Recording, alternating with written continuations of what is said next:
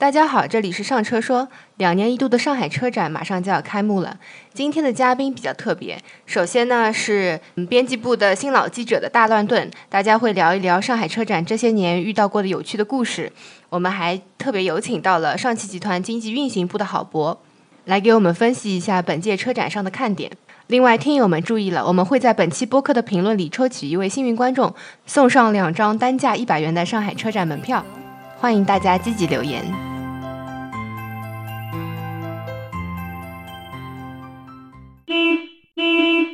本期播客呢，主要是两大议题，一个呢就是先请大家来聊聊自己经历过的中国 A 级车展，其二呢就是为听友们介绍一下本届上海车展的亮点。我想先问问大家，有没有数过自己参加过几届 A 级车展啊？我应该是从零二年开始参加车展的，到现在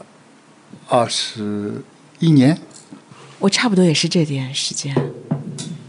那郝博，您有没有计算过？我记得我是零三年，呃，加入上汽大众，然后应该是四月份，当时好像是非典，好像那年没有参加，之后应该是每年都会参加车展。哇，那也二十年。那每年北京车展的时候，您还会飞到北京去看车展吗？会的，一般都会那个去，因为我们就是研究这个市场嘛。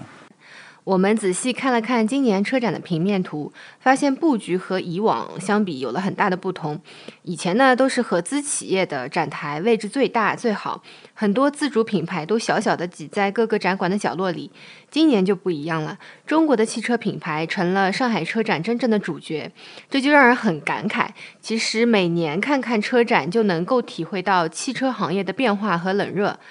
阮西琼，你来说说你对车展的感受是怎么样的吧？首先呢，我先从个人工作的角度来讲讲对于上海车展和北京车展的印象。因为每次上海车展、北京车展召开之前，总会有不同的人来问我：“啊，朋友，你有票吧？可以让我进去吧？特别是最好是媒体日也能带我进去。”其实大家都对这两大车展十分的期待。但其实对我们记者来说，或者对我个人来说，并不是那么的期待车展，因为在我的印象中，这两大车展其实挺痛苦的，因为这是我们最忙的时候，就是因为发布会多也好，稿子写不完也好，这其实恰恰体现了上海车展、北京车展是有一个很重要的特点，就是新产品、新技术多，所以我们说看这两大车展，其实就是在看未来。确实，我们从中也能很直观的感受到时代的变化，就包括像李秋蔚刚才讲到的，呃，合资品牌的现在的展台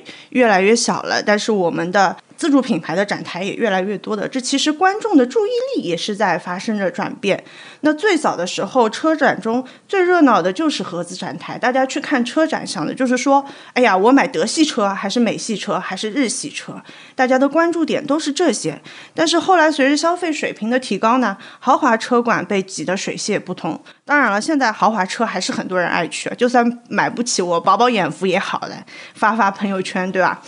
那所以以前呢，自主品牌很少有人去看的，大家都觉得就是我们自主品牌在产品力上还是，呃，对合资品牌来说还是差一截的。但是现在不一样了，我们看到有魏小李、新势力，对吧？还有传统汽车也推出了一些诸如极客啊、智智己啊、蓝图啊等高端新能源汽车品牌。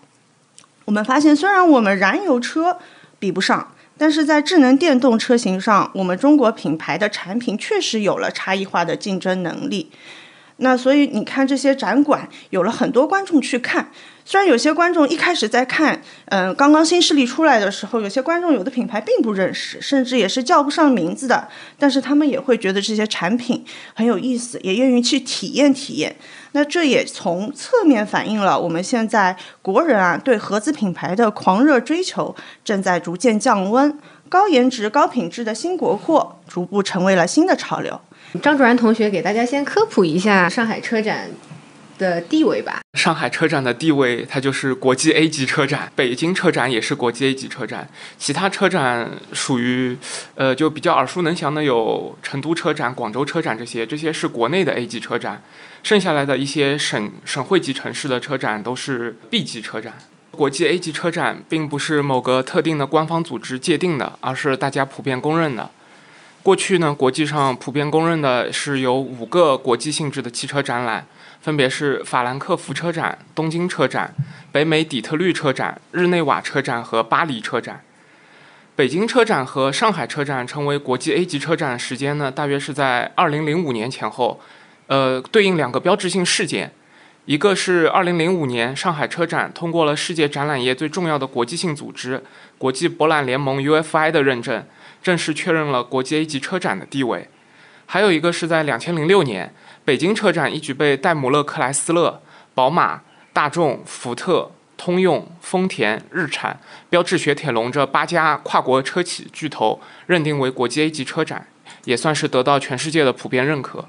总的来讲呢，北京车展和上海车展都是随着中国汽车市场的壮大以及中国汽车工业的蓬勃发展，才获得国际上的更多认可，成为国际 A 级车展。那我可不可以这样理解，就是国际 A 级车展的话，是以车企发布一些战略性的目标为主，然后可能嗯档次略低一点的车展呢，还是以呃刺激消费者购车为主？呃，对，基本上是这样。小张同学工作的资历还是比较浅，我觉得他就是还是错过了车展发展时期的一些非常精彩的。时间点，比如说有几年，我记得车模几乎是车展的跟车就是平分秋色的亮点。要不我们请顾老师给我们捋捋。车模在中国车展上第一次亮相，那个时候我刚大学刚毕业没多久，我也没见到。呃，有史查的话，应该是九三年第五届上海车展期间的话，丰田，呃，是丰田干的，他第一个用车模来吸引。呃，现场观众的视线，那么从此以后的话，就一发不可收拾了，就车模就成为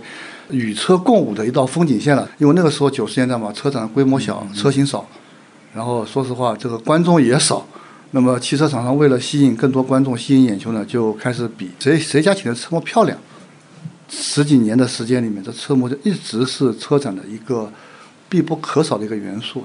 那么两零一二年，当年的北京车展的第二个媒体日，有当时。中国第一啊某模特之称的甘露露亮相车展，那么当时什么效应呢？就是因为她衣着过于暴露，然后导致整个展馆水泄不通。然后从此的话，就一批胆子大的车模，就是说穿着比较薄啊、比较透啊、比较露的衣服的车模的一些现身的话，直接让车展车模的味道就变掉了。然后，然后看车的人的味道也变了。就本来的话，我们是看车。顺带有车模的话，可以吸引一下注意力。现在反过来了，出去看车模，然后顺带边上车可以吸引注意力。往往以后就变成了这么一种很特别的一种或者很奇怪的一种现象。然后往往你看这个新车前面的话，长枪短炮几十个，但焦点都不是对着车的，都是对着车模的。这种现象大概持续了有好多年，至少有三四年。那么直到那个。两零一五年上海国际车展，那个时候放出风声说，我们今年可能不要车模。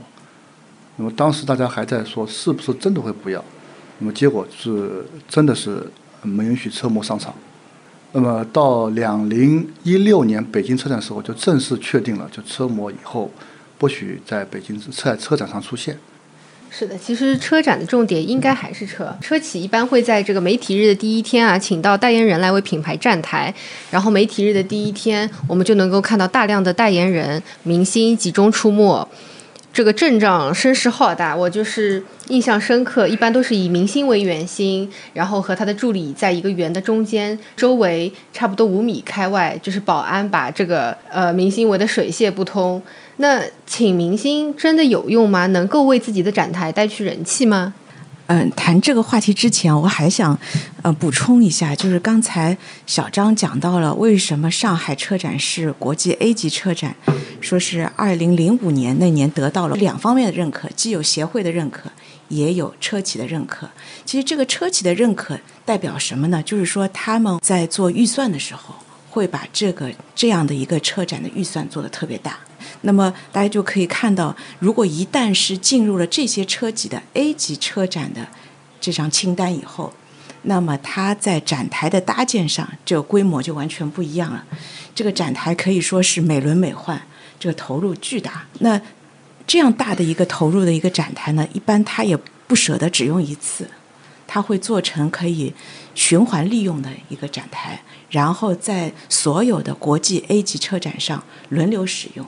也就是说，你可能在北美车展上，在东京车展、啊巴黎车展上看到的这个展台的样子，和他在上海、北京看到的样子是一样的。它就是所谓的叫国际 A 级车展的这样一个标准。那么，由于这个展台啊，这个投入非常巨大，包括它为 A 级车展可能会特意定制一些展车。这个展车虽然说卖的销售车它和销售车是同款，但是它会特意定制，让它的车身的漆面、轮毂、后视镜都不一样，和外面的销售车都不一样。这样的话，这些车会显得更亮、更显眼。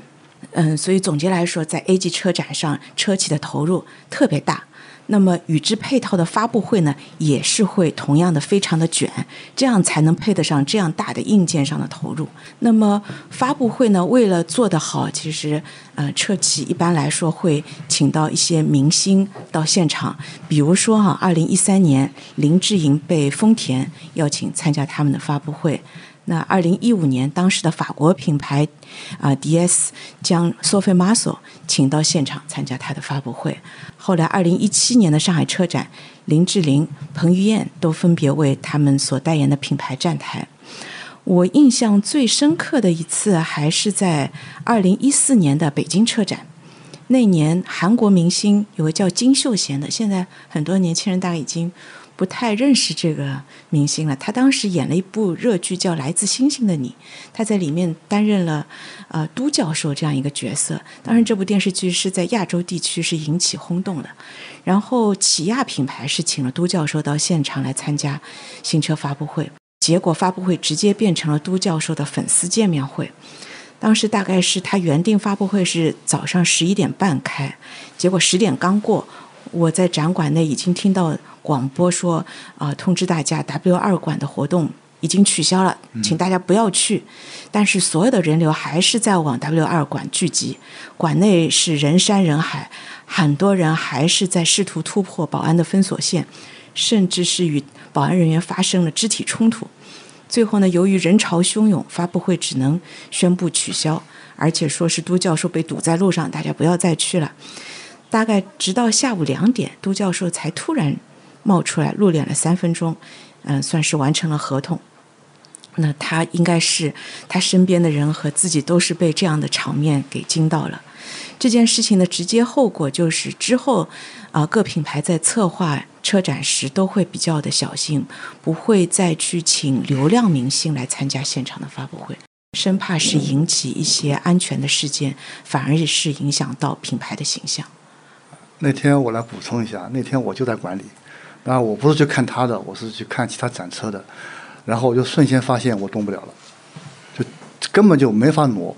后来最后我还对面的这个车企救了我一命，把我从那个展台上请出来，然后我到他们展台上面去，从二楼看这个现场真是太恐怖，一个小时我动都动不了。对媒体来说，车展除了明星，然后企业的战略规划，还有一个很大的看点就是维权的车主。我觉得近两年可以说是。无维权不车展了，请严瑶同志来给我们介绍一下。随着那个车模越来越少啊，其实我们发现那个维权的事件反而是越来越多了。我印象中很深，就是上一届那个上海车展，有人爬上那个特斯拉展台的车顶，打了保安一个措手不及啊，现场也非常的混乱。那么，其实，在二零二一年广州车展上，小鹏车主也在发布会上面维权，结果是被保安抬了出去。这种例子其实，在车展上特别多，大家现在已经见怪不怪了。那么，为什么消费者会用这种极端的方式向车企宣战？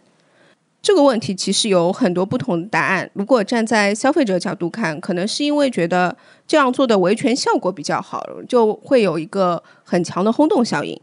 就比如说那个特斯拉的那位车主吧，我当时其实也在现场。特斯拉隔壁的展台正好在开发布会，所以当天有大量的媒体记者在那里。然后那个女车主一出来维权的时候，所有的记者其实都看到了，然后大家会拿手机去拍下来。很快，大概就没几分钟吧，因为现在那个视频这个传播速度很快嘛，然后大家马上就传出去了，一下子就轰动起来了啊。不过啊，后来这位那个消费者，我们可以从很多那个新闻上看到，被处以行政拘留五日啊。所以警方提示消费者要通过合理合法途径，切勿采取过激行为啊。那这些维权者最后其实都是被秋后算账的。强大的特斯拉法务部频频发起诉讼，而且索赔金额常常是标志性的五百万，以至于汽车媒体戏称：如果你手上没个五百万，就别上车顶了。所以我们再回过头来看啊，这些极端维权的背后，其实有三个核心需要我们去深度思考的。第一个是目前其实。汽车行业还处在一个产业转型升级的过程中。中国汽车制造业这些年，其实它快速的走过了西方车企上百年的积累。你说一点问题要都不出，那几乎也是不可能的。第二个方面呢，就是造车新势力车企，它走过的路非常的短，而且前面还有很长的路要走。在产品研发、技术迭代、专利创新等底层技术上，还是需要不断努力的。那从第三个方面看呢，长期以来呢，品牌之间的竞争本质上应该是产品力、营销力、服务力的一个综合竞争。只有不断提升产品竞争力，消费者自然会向品牌聚拢。中国制造业好不容易走到今天，谁也不想错过如今这个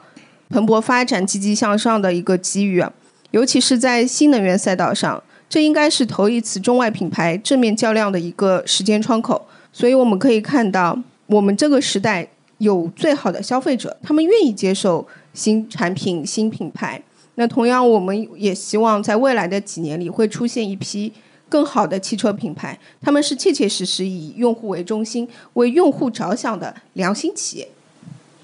那那那有一说一，今年会不会有维权的？大家先来预测一下吧。但今年特斯拉肯定没有啦，因为特斯拉不会参加车展。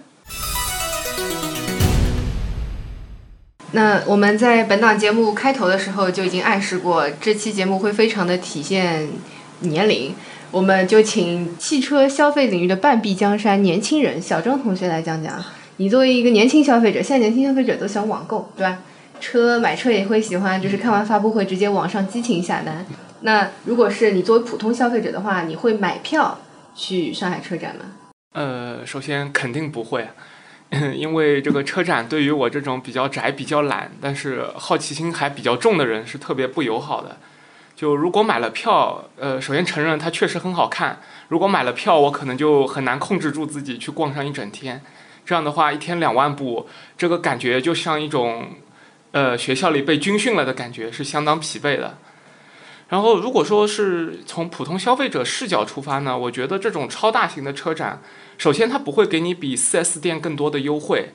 而且它在这个汽车消费属性之外，它有很多的这种秀肌肉的成分在里面。这种东西呢，呃，你不一定看得懂，呃，就算你能看得懂，它本身也不一定会在短期内以一个比较实惠的价格去落地。这样的话，你也很难用上。所以，这对这种大型车展的这个属性来说，对于跟普通观众外行看热闹这个层面是处于对立面的。呃，另外还有一点就是说，如果是抱着玩的心态去，现在车展各个展台它的这个娱乐属性同质化又比较严重，逛多了你很难找到新鲜感。你可能去逛一下，你就会知道，有十几个展台是抽盲盒，还有十几个展台是唱 K，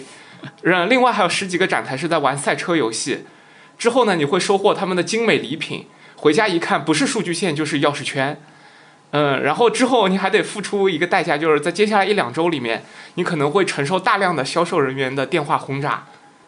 当然，最后还是为车展证明一下，我觉得大型车展它是一个充分实现集聚效应的地方。我们可以一口气在车展上看到几十个品牌，可以去考察他们的各大车企的实力。最重要一点是能找到自己的梦中情车。这个事情如果你放在平时做的话，可能你要花一整周的时间去逛商圈、逛 4S 店。嗯，所以说这个车展确实是一个非常直观，能让人感受汽车文化、感受科技美学的场所，是算是对这个爱车的人来说是天堂一般存在。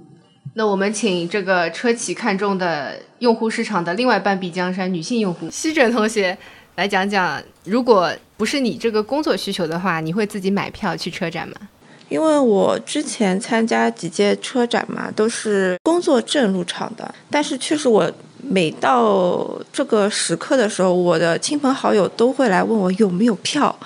对吧？有没有多余的票？那就说明。车展开到现在二十届了，就每年的这个时候的热度仍然是持续的高涨的。像我这样一个就汽车小白，暂时还没有驾照，并且也没有购车需求的话，就我可能就确实就目前来说，它的那些的展览方面的呈现度或者是那种参与度，并不能吸引我。我肯定很希望他们那边有一些。别出心裁的那种，比如说展馆设计，就有艺术感或者很炫酷、科幻，或者结合它的嗯人呐、车啊，还有氛围，可以吸引到观众，还有可以让我们有种沉浸式的驾车的那种体验。其实你的想法也很好的回应了之前的问题，就是车企为什么要在车展上发布企业战略？就是对于买车的人，这就是是一个一次性把车看够的货比三家的好时机；对于一些就是没有那么强烈买车的意愿的人来说，这是他体验这个品牌文化的呃一个很好的时机。所以车企会啊在这个上海车展上把这个整体形象包装的更高大上一点。是这样的，就是说。在这边还是非常建议普通的消费者，尤其是今年有强烈购车需求的消费者去车展看一看。就是虽然所有的车企在宣传自己车的时候会说，哎，我们的车用了 Napa 真皮，但是你到现场去摸过三辆车之后，你就明白，虽然都说是真皮，但是这个手感是完全不一样的。就像我们在买包的时候，牛皮、小羊皮、头层羊皮、PU 皮都是完全不一样的手感。然后包括像座椅一样的座椅，看上去哎空间都很大，但是有一些座椅它这两边稍稍给你侧出出来一点，你这个包裹性就给你能带来完全不一样的体验。有些人看买车呢，他可能目标很明确。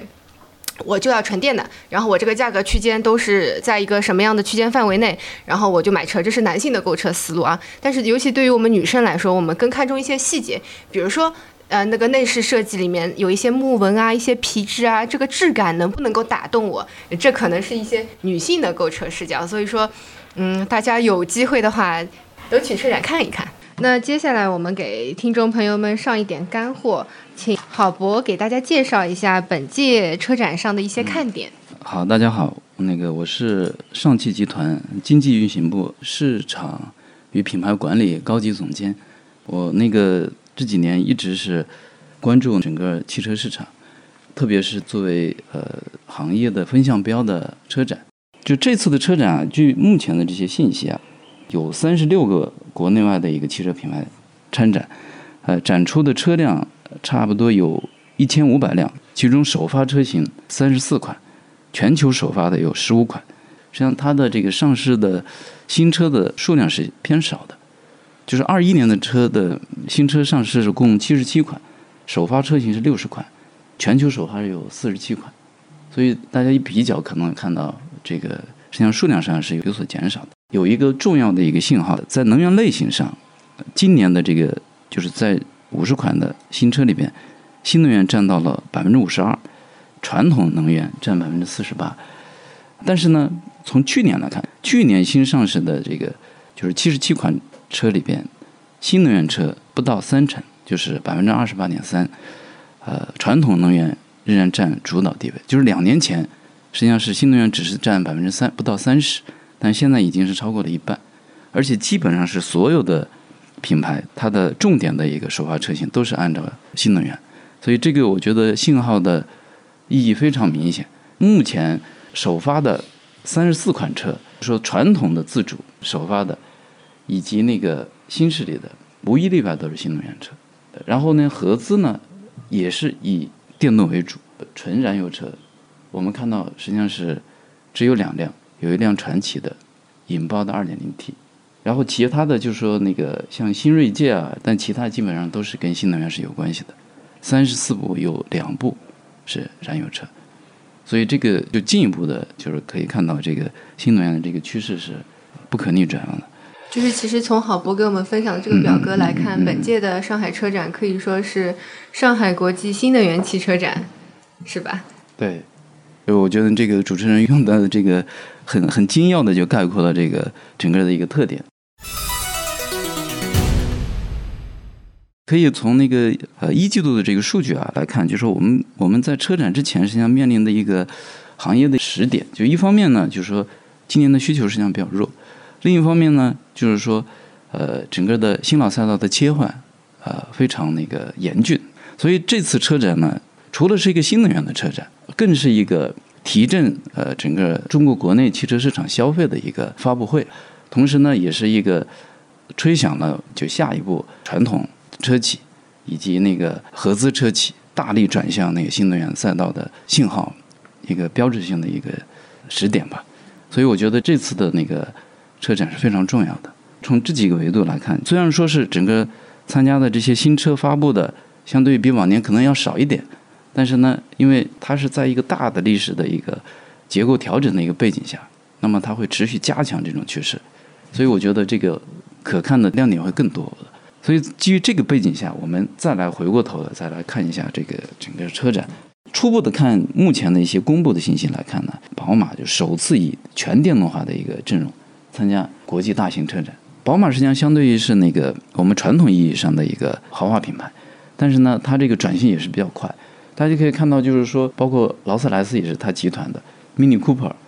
叫 Ace Man 这个车，我觉得很酷的，还有它的一些概念车。当然，宝马我不得不提一句啊，就是宝马实际上是在近些年的对于传统的这种豪华品牌里边，它的呃转型是相对比较早，而且它也是呃销量最高的，就是它的 iX 三啊，差不多现在月均销量呃能达到三千台，但其他的都很惨淡。如果对宝马很有兴趣，可以看看 iX 三，实际上是它的价格比油车的叉三还要便宜了的，可能只有三十三万。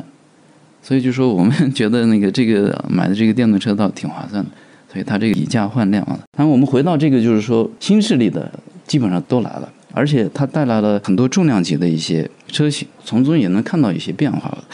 今年当然一季度我列了一个一季度图，大家可以看到就是排在第一是理想，它呃一季度是卖了五万多，去年只卖了三万多，呃增速还是比较快，百分之六十五。然后蔚来呢是三万，然后那个去年是两万五千七。呃，然后它的增速百分之二十，那剩下的就是哪吒、小鹏和领跑，实际上是相比去年实际上是下降的。但是这个跟今年、去年年末的一个透支，就是新能源补贴政策退坡产生的一个透支也有关系。但是呢，大家可以看到理想现在是呃比较强势，而且理想它不降价，像依旧它宣宣布自己不降价的。呃，同时呢，未来还说我的权益在收缩，所以的那个收缩了三万。所以它实际上是反向在涨价，大家可以发现，哎，就是说在这个整个市场上保持自己的品牌的一个定位，坚持自己的一个品牌定位的，反倒是市场表现还是不错的。不是说所有人都参与这个降价就一定能获得好的一个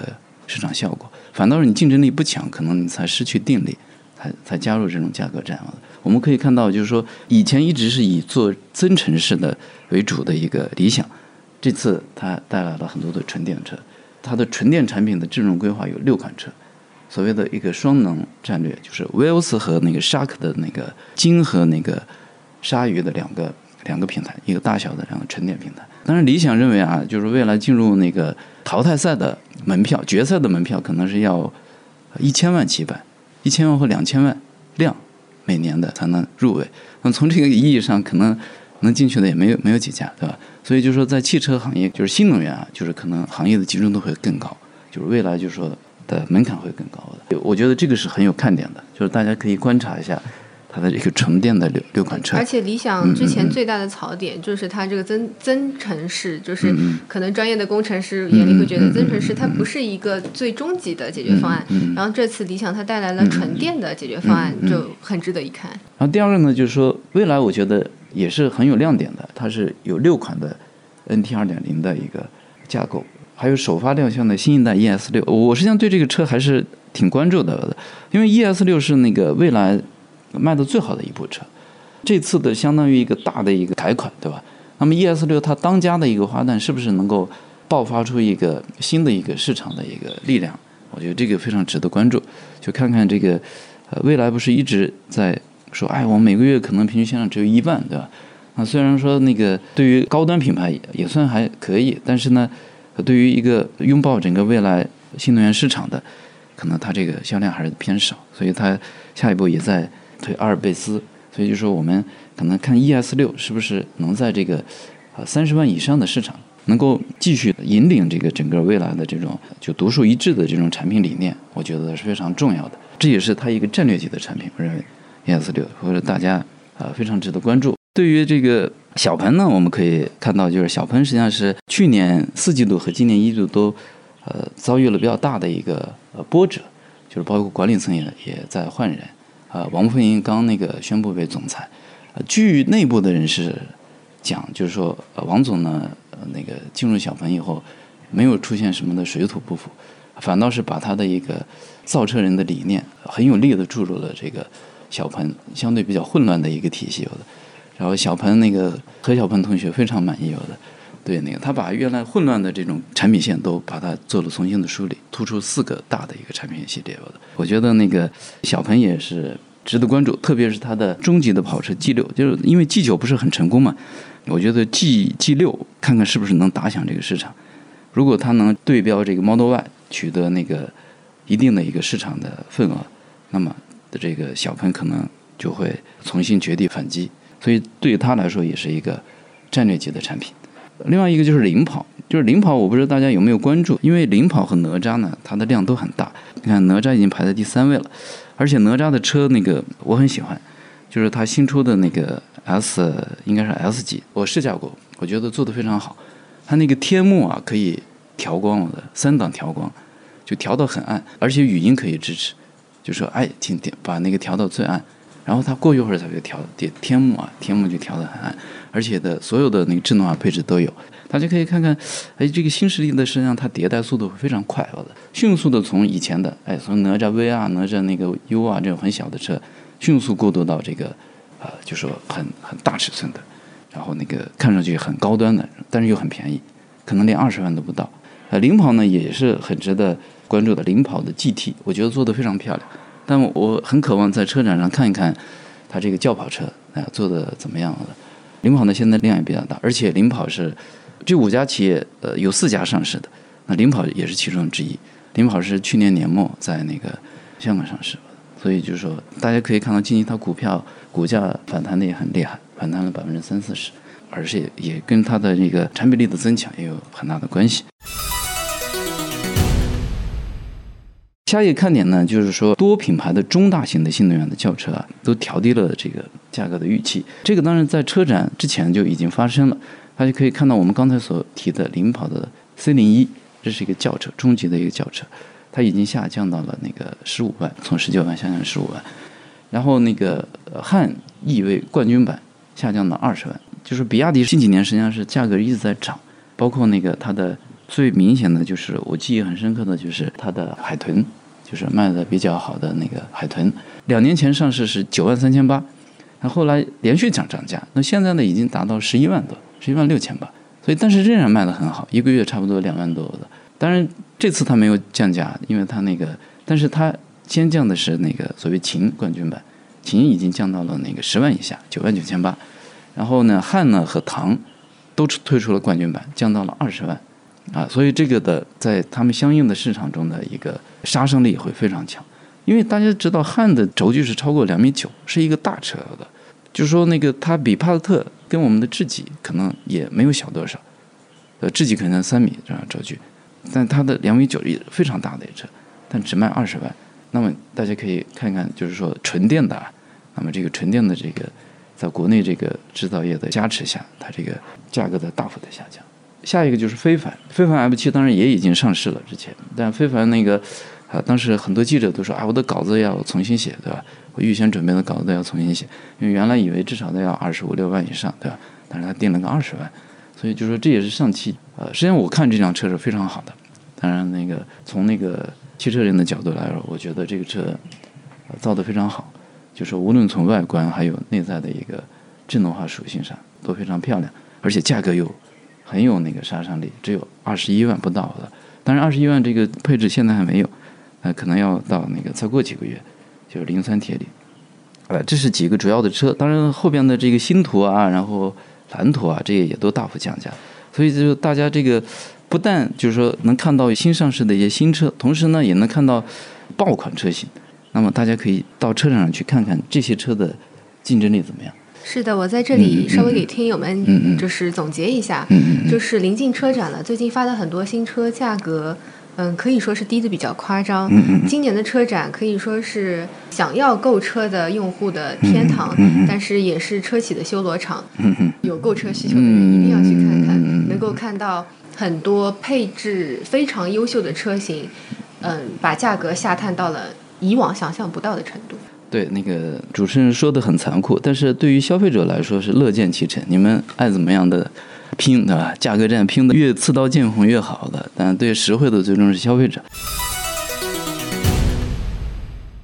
然后我们可能也没有遗忘，就是说我们的之前可能呃年轻消费者可能觉得没那么性感的一些传统品牌，就比如说我们的大众。那么大众实际上是之前的那个 ID 四、ID 三以及 ID 六，就是推出的市场的这个效果实际上是并不好。当然是对在合资品牌里边算是那个应该是转型比较早，然后差不多一个月三辆车啊，差不多能卖个七八千，最高是一万一万台。但是就是说，因为我跟他们工程师也经常，产品那个负责人也经常聊，就是他们实际上内部也在不断的在总结，就是目前的那个就是市场消费的一个变化。为什么我们在欧洲同样的卖前几位的车，ID 四每个月呃几万台，在欧洲，为什么在中国只有几千台？哎，为什么我们的那个我我不知道大家知道不知道上汽的木兰，木兰那个实际上它就是高尔夫的电动版。它在欧洲那个每个月都卖到快一万台月均啊，但是拿到国内可能只有两百台，那么到底是哪里没做对？如果大家那个对这个问题很有兴趣的话，可以观察一下这个 ID 七的一个进化的，就是说后面可能也有，就是 ID 七，我觉得从图片来看啊，就是说我看它的变化还是比较大，至少它这个中间这个屏啊，就以前我们一直诟病它是一个很小的屏，十二寸的屏。但是这次的 ID 七啊，至少从图片来看，至少是一个十五寸以上的一个屏，而且很炫的一个屏。我们可能还得看它的体验，体验是不是很好，对吧？因为从那个以前的这个合资品牌的体验来看，都是一言难尽了的。无论呢语音啊，的控制的一个灵敏性啊，以及那个人机交互啊，实际上都有很多的诟病。但是呢，ID 七我觉得可能是呃很多方面是做了一些那个。快速的一个演，然后呢，就是说一个别克的新能源，就是说别克实际上是千呼万唤。二一年我记得很清楚，就是整个的通用的一个展台最耀眼的明星应该就是 Lyric，就现在叫锐哥了。锐哥实际上是无论从图片，还有从那个实车来看都是非常漂亮的。但是呢，就是说它可能也是有点生不逢时啊。它虽然说集万千宠宠爱于一身的这个奥特能平台的第一款产品，而且又是以凯迪这个豪华品牌的一个加持，但是在国内卖的并不好。一方面呢，它的定价比较高，现在也是四十四万，一分钱没有动过的。四十三，我刚才已经不是大家还有印象，我刚才说的 iX 三，宝马的 iX 三已经只是三十万出头，奔驰 EQC 可能已经低于三十万了，但是已经停产了。一创也刚降完价，可能也是三十多万，所以就说，但是它还是四十四万，在这个角度肯定是为呃一个方面是我我讲讲我真实的感受啊，而不是说因为我为我们家自己品牌那个做推销啊。Lyric 的我，它在今年它会有一些大的动作的，它会那个把它的 Super Cruise 就落地。我那个两周前试驾的这个开通了那个 Super Cruise 的这个自动导航的这个车的。呃，我开起来就是说，我比较那个，因为我开的车比较多，客观的来讲，我觉得是非常好的一个自动驾驶的一个模式吧。就是说，应该它的采用的一个策略啊，我没想到作为一个老牌的品牌，它能把这个自动驾驶调教的这么激进了的。就它非常快行行驶起来，而且离前车的距离也很近。就是我们通常的可能自动驾驶它会很肉，对吧？就跟到很远，不断的被车加塞。但是它的这个距离不但可调，而且是我觉得还可以接受。同时呢，就是如果你在旁边车道在没有那个车的情况下，它会快速的变道。你要是不习惯，你会可能很慌。哎呦，为什么它不停的自己变道的？就通常的我们自动驾驶可能你会拨一个转向灯，你才可以。或者是说你要那个稍微人工干预一下才可以，那个变，但是它自己变道，自己会不断调整到最里边、最安全、最畅通的一个车道上。我觉得这个自动驾驶非常好。我我说了这么多，是想做一个铺垫，就是说，哎，这个别克的新能源啊，它实际上也装了 Super Cruise，所以我觉得这应该是它的一个卖点。因为我刚看到它价格已经公布了，最便宜是二十万出头的一个价格。那么这样来说，这个性价比相当高的，啊，这么大一部车，它两米九的轴距啊，然后同时呢又有 Super Cruise，又有这个三十三英寸的一个大的贯穿屏，我觉得这个车挺值得期待的。对于这个大家喜欢这个调调的，喜欢这个有这个预算比较符合的，我觉得仍然是一个比较好的一个选择吧。从试驾了这个 Super Cruise 这个对我的一个全新的一个感官，我觉得哎。这个传统车厂实际上是只要他用心去做，对吧？他还是有一些积累和底蕴的，包括这个整个车的一个调教的驾驶性，我觉得应该是说远远超过了普通的新势力，就是这个加工性上，就整个车的那个非常紧致，或者路感啊也非常好的。我希望就是大家有机会可以去试驾一下，可能我们也要理解，就是说这种呃传统的品牌，它也在逐步的迭代和进化，也要相信它的一个努力啊。就是我很清晰的记得，就是说二一年的上海车展，就是说我实际上是奔着两款产品去的，一个是我们自己的智己的那个 L 七，另外一个是吉利的极氪零零一，因为两部车实际上是同时是从我们的角度来说，每次车展就像刚才我们一直在做铺垫，就是说实际上是它代表着一个未来的一个新的竞争格局的起点，对吧？就是新的一个变化，因为你整个汽车的变化就是包括你的品牌的一个命运啊。实际上是跟这一个产品是息息相关的。你有没有好的产品？有没有爆款产品？一个爆款产品就够了，实际上就能完全改变你这个品牌的走向。大家可以看到，就是同时回顾一下，我觉得也很有意思。去年的那个，呃，前年的那个二一年的上海车展，就同时观察这个双子星、智己的 L 七以及极氪的零零一，我们发现，哎，这个两个车都很漂亮。但极氪那个智己当时内饰并没有发布，极氪稍微早一点，因为极氪呢是在那个。领克的基础上做了一个电动化的改型，所以它快很多，而且它的外形呢也很漂亮，就外形像那帕梅的那个前脸以及腰线都很像，后面不太一样。它的那个整个的屏幕啊，比特斯拉的那个新的那个当时的 Model S 和 Y 都要好，就屏幕做的很精致，而且又很大。就是我们当时总结，就是处处都有标杆的影子，但是每一处细节之处又能那个就超过了那个前者的。所以就这个就给你一个极强的心理映射。哎，我那个我可能觉得买 Model Y 比较贵，对吧？可能三十五万，但是我是不是能买一个国内的这个自主品牌？但国内品牌你要给我有足够的理由啊。然后哎，你每一样做的内饰又很豪华，标杆的你也都有啊。同时呢，我还有独特的一个长板，我这个座椅很舒服，也很豪华，而且最关键我很便宜啊。我记得当时的首发价二十六万多。但是这个也决定了一个本质性的一个差异，有的你会发现极客那个它的这个在之后上市以后，实际上是获得了很好的市场的一个反馈。它去年卖了七万台全年的，然后那个导致这个整个的吉利的新能源被大幅的那个抬升了。吉利的新能源原来做的比较差的，就因为几何啊这个帝豪都不成功，但极客实际上是注入了一个强大的一个动力的，为那个吉利的一个新能源。也给他以非常大的一个信心，而且这个极客就是一部产品成功的就说服了投资人，然后他可能明年就会据说要赴美上市。从用户的接受度来说，用户可能是以标杆作为参考，对吧？而且我买你自主品牌的这个小品牌，我如何跟我身边的朋友来说服他们？我为什么要买这个车，对吧？你可能说性价比很高，你跟他一样，当然我比做的比他还好，对吧？这个可能这个自主品牌，我觉得。唯一的生存之道吧，高性价比，在任何维度上的高性价比。另外就是要不就是强服务，对吧？像那个蔚来，蔚来性价比实际上也还可以，对吧？那个你把它那个电池拿掉，可能也还可以嘛，这个价格。然后它有那么多的 New House 啊，那么多牛分啊，那么多互动啊，那么多活动，对吧？所以它的那个服务也很好。但你对于这个你没有服务的一个传统品牌的转型，你如果不是诚意满满的提供用户足够的性价比，那么就很难。几个主要的热点、呃看点啊，我帮大家简单的做了一个分析，然后我们最后呢做一点点总结，就是粗略的讲一讲这个目前的一些那个本次车展的特点。刚才是一些看点，就比较零散，但是从那个特点来总结呢，我们分三大类，一个是传统自主，我们刚才说的那个比亚迪啊、长城啊，其实它一句话叫做“新能源频出，智能化的步伐在加速”。从比亚迪来看呢，就是说行业的龙头的高端就是进军，就是仰望、腾势呃都亮相。大家知道，比亚迪在去年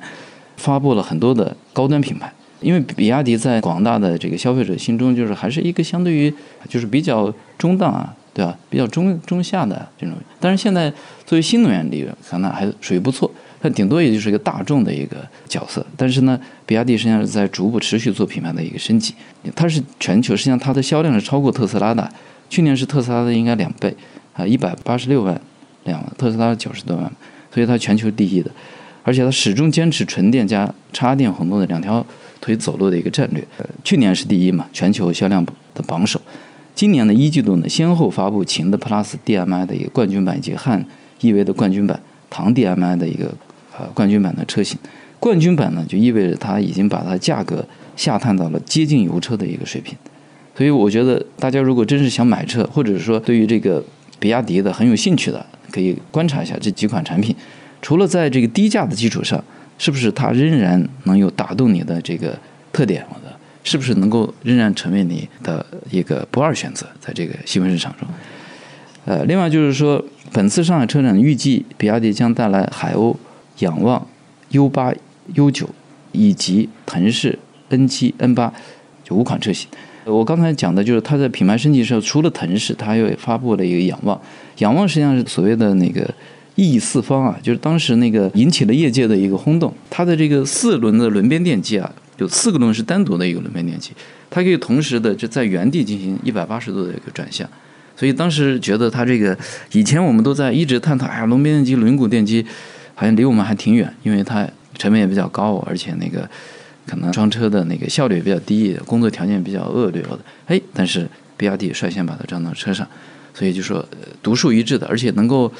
水陆两用的 U U 九吧，应该是一个电动跑车，它也是同样是继承了这个 E 次方的一个轮边电机呃，而且它可以跳舞，就是我看有很多视频呢，就是前后轮都可以在跳，大家可以现场看看有没有这种表演。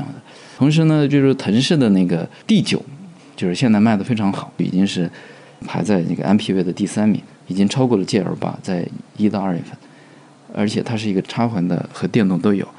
那么 D 九实际上是比亚迪的又一款成功的产品，大家可以那个关注一下。海鸥呢，就是比我们刚才说的海豚还要小，但还要便宜。那么你实际上是如果有以八万吧，八万多的价格买到一个比亚迪的纯电产品，那么呃，是不是很值得看一看到底是一个什么样的产品？然后那个从那个长城来看呢，就是混动技术布布局显现，SUV 领域在发力。就长城因为就是近年来实际上是它的。电动车实际上是并不成功，它推出的摩卡拿铁系列实际上是，呃，价格也比较贵，销量呢只是那个，呃，价格比比亚迪相同的那个要贵个四五万，销量惨淡，只是相同的比亚迪秦和唐啊送的十分之一，所以就是说资本市场也在看衰这个长城，就去年实际上以前是明星啊，去年下降的很快，就是因为它几个新能源产品实际上很不成功，但是呢这次呢，呃，长城呢带着它的蓝山就是 PHEV，哈弗的骁龙、骁龙 Max 三款车型均为插混的 SUV，它是四驱的一个电动哎技术。我觉得这个对于长城也是生死之战啊，就是说它这个几个产品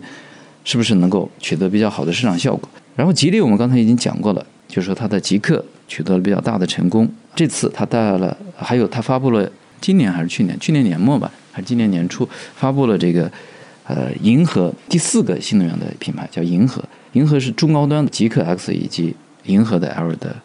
L 七两款车型，这也是对于这个吉利也是非常重要的。极客是不是能够，就说在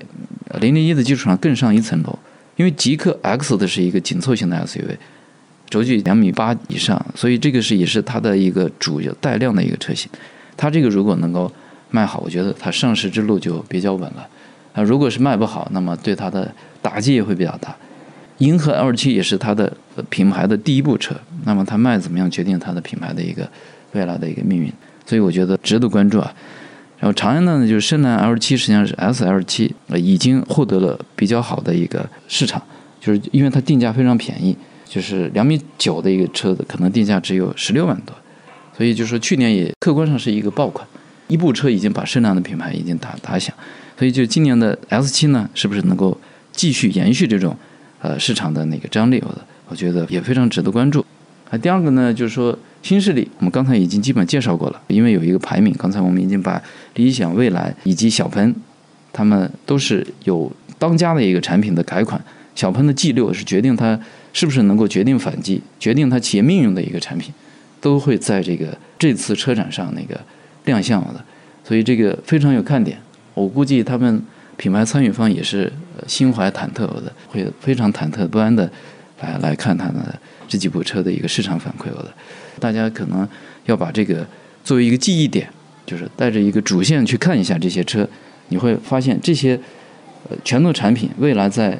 中国的新能源市场会掀起怎样的一个波浪？呃，我觉得就非常有有故事性了。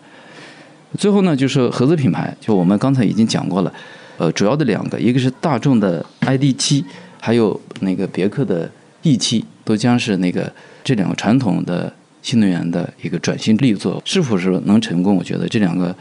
呃产品生死攸关了。大家如果看热闹也可以，对吧？但是如果能带着一些很有意思的一些线索去那看热闹，我觉得对大家的这个观察这个整个产业的变迁，我觉得可能会更有一些启发。所以就是我希望大家这个这次车展能够，如果听了这期节目，我觉得能够带着这些线索去以一个全新的角度来看，可能会更有更多的收获吧。本届车展其实是一个比较划时代性的车展，你能够看到，嗯，